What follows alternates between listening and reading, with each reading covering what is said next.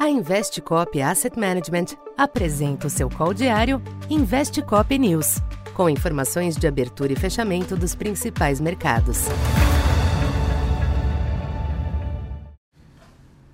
Bom dia.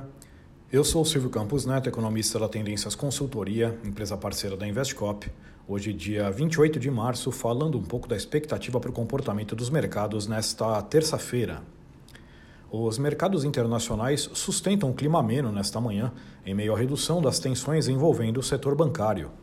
Além do tema, os agentes mantêm a aposta de término do ciclo de aumento dos juros por parte do Fed, percepção que ainda pode ser alterada nos próximos dias, a depender dos indicadores e da superação da crise dos bancos.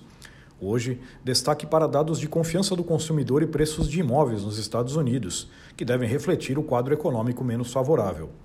Neste ambiente, e após a recuperação observada desde a sexta, as bolsas europeias e os índices futuros em Wall Street oscilam próximos da estabilidade.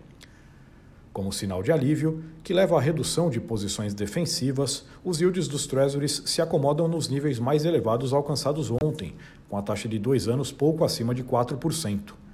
No mercado cambial, o dólar cede ante a maioria das demais divisas, mas as variações são comedidas.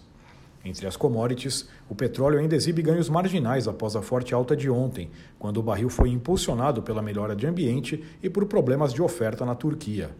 Por hora, o barril Brent ronda o patamar de 78 dólares. Já o minério de ferro manteve a recuperação nos mercados asiáticos, com a expectativa de reação do setor de construções na China.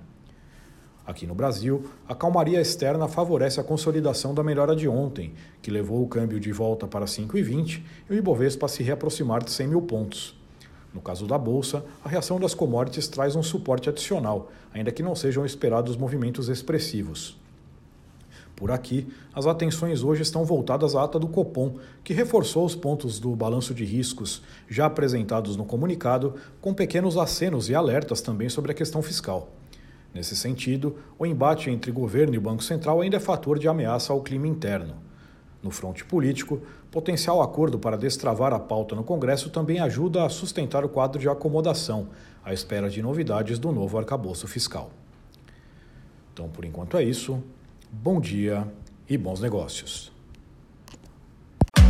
Essa foi mais uma edição Investe Cop News.